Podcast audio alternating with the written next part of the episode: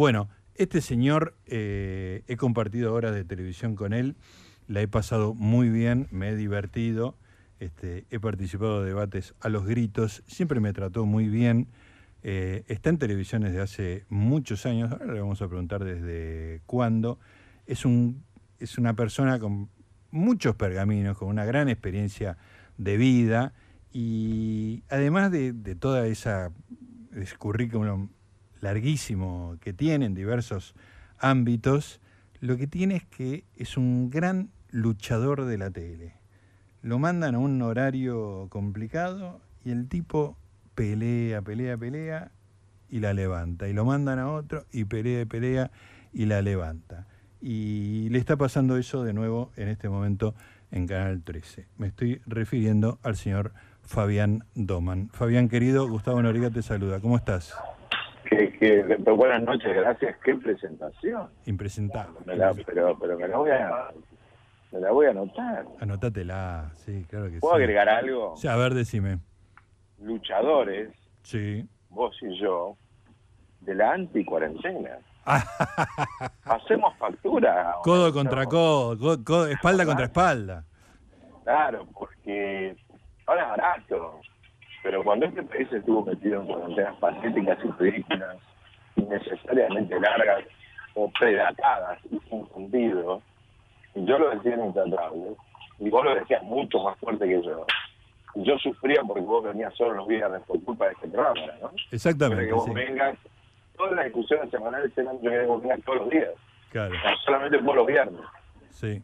Y no me acuerdo, me acuerdo de una nota que escribí en Infobae, eso es el 28, 27 de marzo del 2020, a los ocho días de la primera cuarentena, preguntándome para qué se convocaba. Sí. O sea, eso no quiere decir que vos y yo estábamos en contra de las cuarentenas. Lo que estuvimos en contra, al menos yo, fue de cómo se manejaron. Exactamente. Entonces, muchas de las cosas que les pasa a la economía argentina tienen que ver, y con la, y la situación social de Argentina, tienen que ver con el manejo de esa cuarentena la pandemia no se manejó bien en Argentina. ¿eh? No, fue, fue una encontraron un, un, camino y se metieron por ese camino sin pensar demasiado. Del que, nunca supieron cómo salir. No sabían cómo salir y nunca pensaron en las consecuencias que podía tener, ¿no? No, como le daba bien en las encuestas. Claro. Había un miedo natural en la gente al, coronavirus. Seguro. el tental que dejó de muertos, ¿no? Sí, sí, claro. Eh, que estaba, era, sostenible, pero bueno, nada, el con otro tema nada que ver. Ahora, Fabián, ¿qué, era, para mí era muy divertido pelear contra la corriente y sentir que el conductor me daba el espacio, ¿viste? Era, fue, un momento importante para mí ese. Sí, en televisión, ahí capaz, ahí capaz somos parecidos de un poquito de rebeldía, ¿no? De, claro. Todo el mundo piensa esto, bueno, banquémosla. Yo me acuerdo del debate de los ganas, los debates estúpidos. Perdonen que lo diga así, los debates estúpidos hubo en Argentina. El debate de los ganas duró Increíble. dos semanas. Exactamente. Pero bueno, Exactamente. Bueno, ¿cómo andás vos? Mira, entre Independiente y la tele, entre la tele e Independiente. este... ¿Te va mejor con la tele que con Independiente? No, no, yo creo que con Independiente vamos a sacarlo, ¿eh? Sí. Al tema adelante, yo, creo que, tiene que haber una... A mí no me gusta esto. Alguien una vez dijo, la Argentina es un país que vive judicializado. Tenés un problema con el vecino, tenés un problema con el de enfrente, tenés un problema de de que no te pusiste de acuerdo, y enseguida abogado, enseguida. Claro. Tengo que empezar a buscar espacios de diálogo y de judicializar el país. A lo que digo, no hay que vivir en la etapa de los diarios solamente es el Consejo de la Mujer del Poder. Pero me parece que hay que empezar a, buscar que los propios dirigentes tengamos un espacio, nos podamos dar entre todos un espacio para generar justamente un lugar de unidad y, que no lo deseo después, poder participar de las elecciones. Parece que un club como cualquiera, un club como independiente tiene que tener otra salida que sea propia. Y no que te la tenga con pues me, resulta que no está bueno. Por eso estoy haciendo lo que me da mi alcance para generar un espacio de unidad que quizás se logre por lo menos convencer el hogar de acá la próxima, la próxima semana. Claro. está muy bien. Eh, Fabián contame tu historia con la televisión yo te recuerdo extendiendo el tiempo. Perdiendo el repechaje final Dios, eh, países beligerantes de la Segunda Guerra Mundial en Feliz Domingo. Me estás jodiendo. Porque me confundí con Lituania, Letonia Estonia. Me estás jodiendo que participaste de Feliz Domingo. Soy, soy casi profesor de historia. es un papelón. No los países bálticos. Sí. Eh, y hay un debate sobre si los países bálticos eran, no me quiero meter ahora, las tres embajadas van a cantar documentos. Sí. Si eran independientes o no. Claro. Al ¿Cuál de los tres? Estonia, Estonia, Lituania, acostado al sur de Finlandia, al norte de Polonia, a la derecha Rusia. Eh, y, encima mi, mi, abuelo es lituano, o sea, todo mal. Ah. no sé si confundí Letonia con Estonia en, la, el apuro, y siempre se lo restregué a, a Silvio Solán, a veces no se lo digo. Qué genial. No me, no me, dieron, no hubo, hubo replay. Y hay una historia más, mi segundo apellido es Tariche. Mi tío abuelo era jurado. No te puedo creer. Tampoco yo podía hacer mucho bardo. Claro, claro. Estaba en el Hipólito Vieites. Esa fue la primera vez. Era mi primera aparición en los medios. Sí. Fue en una de las primeras sucursales de Coto, que eran carnicerías. Sí. En una foto de Nero Popular yo estaba haciendo la cola comprando carne picada. Mi. A los 8 o 9 años. No, perdón, miento. La primera es una cuna mía, esto es muy cómico A ver. Que es cómico porque no pasó nada grave. Mi madre era maestra de frontera. Sí, en Formosa. Eh, eh, primero en Formosa, en Formosa segundo y en Salta primero. Ajá. En, en Tartagal. Íbamos, iba el tren y el tren llevaba lo que era yo tenía cuatro años, iba a poner una, una cama. Y el y hubo un terraplén, un problema, y el tren eh, se, se, se no, chocó, pero de, descarriló. Descarriló, no sé, descarriló. Y, y descarriló solamente el vagón furgón. Y lo que cayó al terraplén fue mi cuna, rota. No. La tapa del diario es mi cuna rota. Yo tenía cuatro años. Ahí apareciste en los medios, fue tu primera aparición. Yo no, apareció mi cuna, yo no. Tu cuna, ah, perfecto.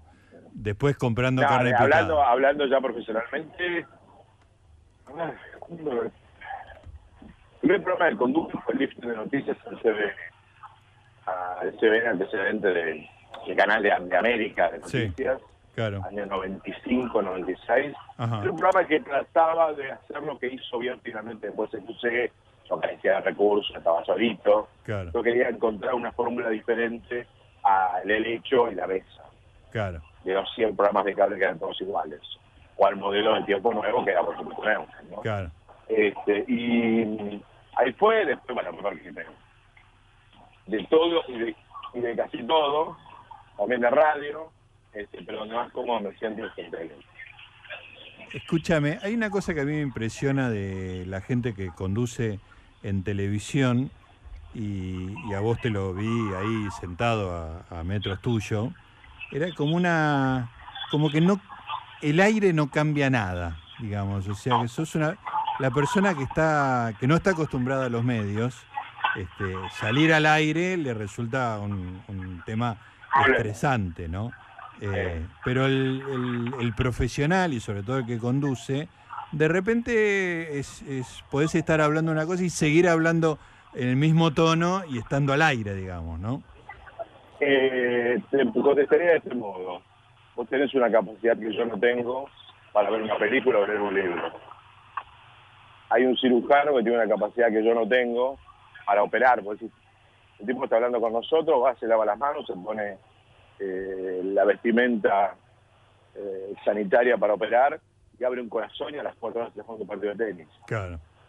Y también me asombra. Eh, a ver, ese tema de la... En mi caso particular, quizás vos te estás refiriendo una vez me lo dijo Nico Vázquez. Estábamos haciendo un programa, yo he invitado, eh, un programa que hacía Nico, ¿te acordás que le fue muy bien en la tarde del televisión? Sí, claro. Y me dice un día mirando me costaba el aire, no aguanto la tranquilidad que tenés en el aire. No aguanto, perdón, repetime. No aguanto la tranquilidad que tenés en el. Ah, sí, claro, exactamente. Eh, para mí era, para mí es, me siento porque viste que soy como soy, la misma pavada que digo fuera de cámara, en cámara. Sí. Eh, no, no, no, no finjo. Cuando algo no me gusta, no me gusta. Cuando algo me gusta, me gusta. es obvio, evidente, cualquiera que sea mi carrera, que soy complicado, no me caso con nadie. Tengo tres o cuatro cosas muy simples, muy básicas, muy claras. Yo creo que el periodismo, en su propia naturaleza, tiene que ser opositor, siempre. No importa de quién. Me podrás repreguntar, ¿el periodismo oficialista no es periodismo? Y te, hago, mmm, mm. creo que no, nunca puede serlo. el periodista siempre tiene que tener una mirada dudosa del gobierno, del gobierno que sea. Y partiendo de esa premisa, tenés algunas cosas ya, digamos, eh, algunas cosas más, no digo resueltas, pues ya donde pararte. Claro. Alberto Fernández convoca una, una cuarentena. Bueno, eh, a ver, ¿por qué? dudo, no salgo a aplaudir. Y además tampoco creo que la función mía, al menos, sea aplaudir o tirar tirarle bomba molotov a la Casa Rosada. Sí. Era una señora del salud. Tiene Saltelmo hablando con ustedes por la calle. Este, y se escuchan tango o algo así por eso. Bien. No, me parece que, un poco la función del periodista es esa. Y lo que tampoco significa estar todo el día criticando. Pero sí tenemos que estar ahí, tenemos que ser un tábano. Del gobierno que sea, de lo que sea. Nosotros tenemos que estar ahí, que esto no está bien. O, o pensar, esto tiene que hacerse de otra manera.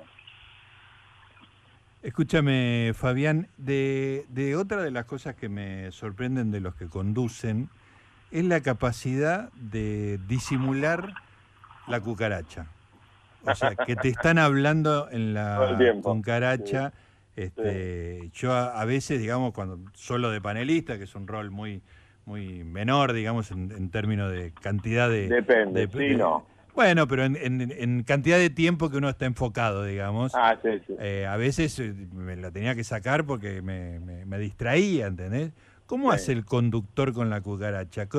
¿Tenés el cerebro partido escuchando una cosa? Eso me eso dice, eso creo que decía Liliana Parodi. Sí. O sea, el conductor eh, me decía a mí, me lo decía con tanto, ¿no? Sí, yo creo que sí. Yo creo que sí.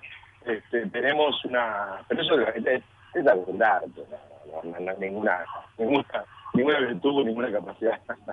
Eso es que te acostumbras a que a que te, a que te, va, te van a hablar. Eh, a veces hay una característica muy cómica.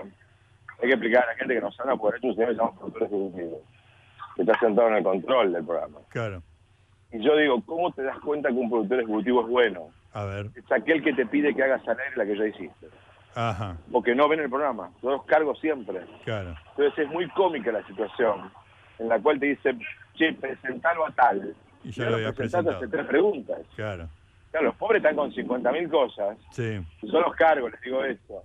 Este, yo, yo soy un conductor en lo particular y se sorprenden mucho los conductores ejecutivos que me han tocado. He tenido la suerte de tener muy buenos, muy buenos y muy buenas, digo eh, a mí me gusta que me hablen mucho, a mí me gusta casi conducir con el control. ¿Te gusta que te hablen mucho? conducir con el control. Ah, la mierda, eso es muy... A mí, me habla mucho el director de cámara. A mí el director de cámara no es un señor que viene a cobrar el sueldo y se va. Yo lo escucho también, también me habla, ¿eh? No me habla solo porque es seguro, a veces me habla el director. Ajá. Porque a veces el director lo primero me dice cosas mal sentadas. Claro. Para mí, a mí me sirve. Sí, sí. En una butaca yo estaba el otro día. a mí me gusta que el control y el piso del programa, que la gente, el control, está el director, están todas las maquinitas, todo, todo lo que se hace en el programa, tenga conexión con el conductor y a su vez el asistente de piso también, que tiene la misma línea que yo de cucaracha, o sea, escucha lo mismo que me dice a mí. Claro, claro. Como yo hago gestos también, vos viste, muchos gestos yo produzco mientras conduzco. Eso me impresiona mucho también. ¿Cómo, ¿Cuál es el nivel de conciencia que tiene el conductor? Te pregunto todo esto porque me interesa el oficio, ¿viste? Como si fueras un carpintero te estaría preguntando por las maderas y por la, yo sufro mucho, soy, yo soy un grastrista no frustrado, porque porque se me ocurren, pero hago muchos gestos de grasa. Sí. Todo el tiempo. Yo, cuando alguien dice algo, te voy a explicar, te voy a contar algo terrible de mi vida. A ver yo veo televisión sin sonido. Sí. Cosa que hemos hablado con vos. Sí. Yo escucho televisión leyendo grasa. Claro. porque para mí la televisión es visual. Sí, sí. Y me van a decir, pero ¿cómo ver un reportaje? No lo escucho. Claro. Pues yo ya sé lo que van a decir. Sí. ¿Qué político argentino Ah, sí, te va a me va a decir sorprender. algo Claro, relevante. muy grave? Lo pongo para atrás y escucho el textual. Sí, O la producción del programa me lo va a decir. claro, ¿De qué me guío yo? Del graf. claro. El graf en televisión. Sí, te ordena la que lectura, digamos. Que viene del cine. La televisión y el cine son visuales. Sí, La radio es audio. Entonces, una radio no puedo no escucharla. yo No, no, no escucho radio. Pero yo en televisión no puedo estar pendiente, no puedo abrir un graf que viva en Alaska y el que está hablando está hablando algo de La Rioja. sí, El graf y lo que se habla tienen que estar absolutamente relacionados. claro. No pueden estar disociados. Muchas veces es eso que yo estoy hinchando para que tal tal dijo tal cosa, dale, dale, entrecomillado. Pero así, no, además soy un plomo intenso, inaguantable. No, no es para tanto. me quieren, pero bueno. Escúchame, No pero a mí- cómo. la, la pregunta técnica que te hago, eh, que a mí me asombra, pues yo te vi, te vi haciendo muchos gestos a, a una cámara que no te está tomando. ¿Cómo sé que la cámara no me ¿Cómo toma? sabes? Digo, ya sé que hay una cámara que tiene la luz, qué sé yo, pero. ¿no te da miedo, digamos, que de repente te ponchen No, y aparezcas tengo la suerte, he tenido la suerte, yo lo hablo con los directores de cámara, de que los directores de cámara me cuidan. Claro, Por eso yo te dije que yo co-conduzco con el director de cámara y el productor ejecutivo. claro, porque es un acuerdo que tenemos. Yo me voy, por ejemplo, a determinados sectores de la escenografía, a donde él no me va a seguir sí. y yo puedo hacer un gesto Ah, vos tenés agujeros negros, digamos, que... que de la cámara. lados Sí. oscuros de la luna, del, del escenario, digamos, del... Exacto. Ah, muy en bueno. términos de teatro, yo me voy de foro Claro, y entonces puedo hacerle un gesto a todos los gestos, claro, que lo deben, lo deben hacer, se me ocurre a mí, lo deben hacer los actores, no yo. claro, Entonces, entonces, de esa manera uno puede, estamos hablando de lo que, lo que estás explicando a la gente, digamos, en vivo. claro. En un grabado esto no es. Ah, no, no, no, pero bueno, esto, vos, tu, tu, tu labor y todo lo que he dicho yo yo, soy vivo, yo no en aguanto televisión es sido en vivo. Yo no aguanto, a mí me encanta la desprolijidad, el desorden, el que hay que correr, el que, el que esa maravillosa El riesgo, genial desprolijidad del vivo. sí, y el riesgo, ¿no? La desprolijidad natural porque es el, el momento, el último momento, el móvil que no entra, el zoom, el que se corta, el que... Además yo creo que el conductor, la teoría que tiene, una vez me la explicó Enrique Llama de Madariaga, es tapar todo lo que sale mal. Claro, No es mostrar todo lo que... No, no, lo tenés que tapar. No claro, es que sale mal, se cayó el móvil. sí. A ver, de repente hago chistes, por ejemplo, nos pasaba en pandemia que todos los Zoom Ah, sí, en salía, Aires se cortaban. se, cor- se cortaba, se congelaba Zoom que hacías el pobre China que estaba. perfecto. Sí, Ah, sí. Me pasó hace poco, Kiev, en medio de la guerra con las bombas en un, en un, en un subsuelo, salí impecable y un Zoom de caballito no salía. bueno, tiene que ver con la falta de conectividad de la conectividad argentina, ¿no? Claro, Digo, claro, ahí está. Pero bueno, es eso. Escúchame, ¿y qué te divierte más? ¿Conducir un noticiero o un programa tipo Intratables o como estás ahora en la tarde del 13 con más... De- este, divertirme, divertirme intratables es. El modelo intratable para mí es levantarme a la, estar charlando, charlando en la casa de mi vida, es, es innato. Claro, Yo, yo digo que sí, eh, lo, lo que más me sienta cómodo, pero también no tengo problema en hacer un noticiero como el que hacía en la mañana de ese cinco, que era como me encargaba Nacho Bano, que es un autor.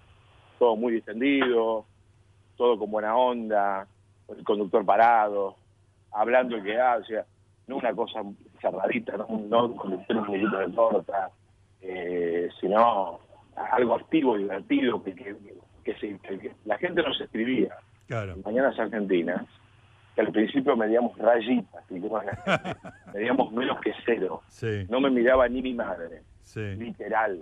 Cuando no te mira tu vieja, chao. sí, Y cuando tu vieja no te llama, o tu primo, tu hermana, tu vecino, listo, fuiste, pero no termina nadie. Y me acuerdo que em- empezamos a crecer, entonces le damos la mañana, y la gente nos escribía ya por redes. No era me informo, era me divierto y la paso bien a la mañana. ajá, Y éramos un noticiero durísimo de tres horas y media, claro, con por supuesto inseguridad, lamentablemente, muertos, accidentes de tránsito, dramas. eh, y la gente nos escribía, me divierto con ustedes. Me sacan una sonrisa, bueno, estaba María Fernández, el Nachito Goano, el negro, eh, un equipo, Ángel en un tiempo que es excepcional, estaba eh, Mauro Zeta, ahora un equipo, un team, pero quiero decir, se armamos, y ahora el momento de, se está lentamente, gracias a Dios, armando ese climita de somos un grupo de amigos y nos pasó en un momento intratables. Sí. Yo lo sentí sobre todo en el 2020 en la pandemia. Sí. El éxito de ese 2020 intratables tenía que ver con que no es que era un grupo de amigos, era un grupo de gente que aún pensando diferente, la pasaba bien, Sí, sí. Yendo a laburar cuando nadie iba, Claro. porque nosotros íbamos a trabajar en calles vacías, Sí, sí. salíamos del canal y no había un alma, eh, y era como una mancomunidad, digo, eso se generó también en Intratable. Si vos te llevas bien con el que labura, no puede laburar, Sí, sí, sí, y totalmente. la gente se da cuenta. Sí, sí, además tiene efectos en el programa muy, muy claramente, ¿no? Y muy rápido. Absolutamente. Una cosa que a mí, yo empecé a hacer tele, siempre hice gráfica o otras cosas, empecé de grande, digamos, cuando empecé en Indomables, y lo primero que me llamó la atención era, que uno, por ahí tiene una, una mirada de espectador ingenuo, este, que terminaba el programa y a los 30 segundos de terminar el programa, cada uno se había ido a su casa. Digamos, que- Sí. que- que digo, comparado con el fútbol, que uno está media hora en el vestuario y se baña, qué sé yo, eh, esa, esa cosa efímera de la tele este, me, me impresionaba mucho. Y yo hacía lo mismo, ¿no? Yo este, me cambiaba, me sacaba el traje y me iba a mi casa. Este, ¿A vos te llamó la atención eso alguna vez o ya es parte de tu vida? Esa, esa experiencia Mira, efímera que la me, tele. vos sabés que a mí me cuesta eso. A veces me quedo al divino botón parado cinco minutos sin sentido en el piso. Sí, me pasa un poco. Eh, che, pero ¿se terminó? Claro, Eh, el otro día me quedé comiendo un turrón de maní. Estaba con, yo ahora tengo dos asistentes de piso. Yo mis asistentes de piso los llamo asistentes, asistentes terapéuticas, ¿no? sí. AT. Este, y nos quedamos como sentados con el turrón. Me quedé sentado. Para estirar un- el momento. Claro, me parece que tendrá que ver lo que vos decís con esa cosa tan maravillosamente nostálgica porteña del café, ¿no? Sí, De ir al café a, a- a tomar un cafecito, a charlar de lo que sea y alargar ese café y que el, que el pocillo no termine nunca. Eh, por eso a mí me asombró mucho que en Argentina funcionara el modelo de Starbucks. No tengo nada con Starbucks, por favor, porque quiero decir, el modelo de cartón sentado, lo compro y me voy. Sí, Yo creí sí. que acá no iba a caminar tanto. Sí. Bueno, ha sido reemplazado por el modo cerveza, si querés, ¿no? Claro. Por el modo cervecería. E- Ese es el lugar de reunión ahora. De, de- Lo que cuando nosotros éramos chicos, a las 10 o 11 de la mañana, el cafecito a las 10 de la mañana, ahora, si tuviéramos la edad de nuestros hijos, eh, es el, el bar tomando la cerveza a las 5 de la tarde. claro. Me quedo tomando la cerveza y que no termine nunca, ¿no? Sí, O sí. pido otra, es un pretexto, es un pretexto para, para relacionarte, para estar, para hablar. Es muy porteño, muy nostálgico, es maravillosamente porteño. Sí, señor. Nostálgico, ¿no? muy, muy nostálgico, muy lindo, muy de, el- yo- Buenos Aires es una que debate. Somos debatidores por excelencia. Lástima que no tenemos que debatir, pero claro. somos- porque tenemos una clase supuestamente dirigente en todo sentido que es pobrísima intelectualmente. Sí, Con o por cariño ahí y respeto lo digo. estamos discutiendo No siempre lo de la mismo. política. Sí. A mí, por ejemplo, me encantaría tomar un café con vos, para hacer sola discutiendo granizo. Sí. Me decís, ¿pero qué vos, vos, dos boludos? Y, sí, yo quisiera escucharte a vos, contame qué pasó con la película, por qué Franchella, eh, el final te gusta, no, faltó un impacto al final, la, eh, la película es, es crítica del público, del, de- del televidente, es crítica a los periodistas, ¿qué es? O sea, estoy eh, necesitado que me invites a una charla de debate de una película. Ahí está. bueno, lo vamos a hacer. Bueno, Fabián, no te quiero perder, hacer perder No, más tiempo contrario. de domingo a la noche, muy generoso de tu parte. Sabés No, que me tengo- encanta saber que te tengo un primer aspecto personal, es gigantesco respeto profesional. Voy a lograr que volvamos a trabajar juntos. Por favor. Como dijiste vos, soy plomo, para una camisa. Es un placer, quiero decirle a la audiencia, trabajar con un periodista de semejante nivel cultural, de conocimientos y de animarse a dar una idea, más allá que la idea no resulte la que queda bien del cine. y vos además lo haces bien, lo haces de modo eh, irónico, lo haces de modo muy sólido. Y no hay muchos periodistas hoy que tengan esa capacidad. Vuelvo a la prueba que al principio. Vos sabés que lo pienso porque es un derecho privado. Sí, sí, me lo Así dicho. que este, me encantaría que podamos trabajar juntos cuando se pueda otra vez. Ojalá, ojalá suceda, ¿Qué película Fabián. me recomendás o qué libro? verdad? ¿Cuál? ¿Qué libro o película me recomendás? Uy, qué lío, qué lío. Hoy me pasó algo terrible. ¿Puedo hacer terapia? Sí, dale. Aire, yo no había visto la última de James Bond. Ah, yo no estoy viendo las de James ya van Lo, ma- rarísimas. lo mataron. Ah, sí. ¿Vos te das cuenta que nos mataron a James Bond? ¿Lo mataron literalmente? Yo, ¿no, es, ¿No es una metáfora lo que estás usando? No, no, en serio. Ah, no, la ¿cómo van a hacer termina eso? que él está en una isla, Sí. empiezan a llover unas bombas y él muere. Salvo que haya habido una, capaz que yo vi una, hay una nueva que sale de ayer y me revivió, no sé, y es el nombre de acero. Pero No. me quedé me quedé helado, me mataron, me mataron mi juventud mi infancia. Qué disparate. Bueno, no, no se puede hacer cualquier cosa con, con las Me películas. maté, viste que Sí, mataron a James no, no, no, me, me parece inadmisible. Así que, bueno, lo vamos a tener que charlar y espero que prontamente charlamos de algo en vivo, con cámara, con un, con un director de cámara que te esté hablando al oído mientras yo te hablo, Mientras vamos a hablar, yo te conteste a vos y a él. A los dos al mismo tiempo. como ha sucedido tantas veces. Fabián, te Perdón. mando un abrazo, grande. gigante. Gracias por todo, te quiero mucho. Yo también, gracias por eh, la comunicación. Ahí estaba, Dale. señoras y señores, en el día de la televisión, un, un conductor de primera línea, ¿eh? Fabián Doman, acá en Preferiría No Hacerlo.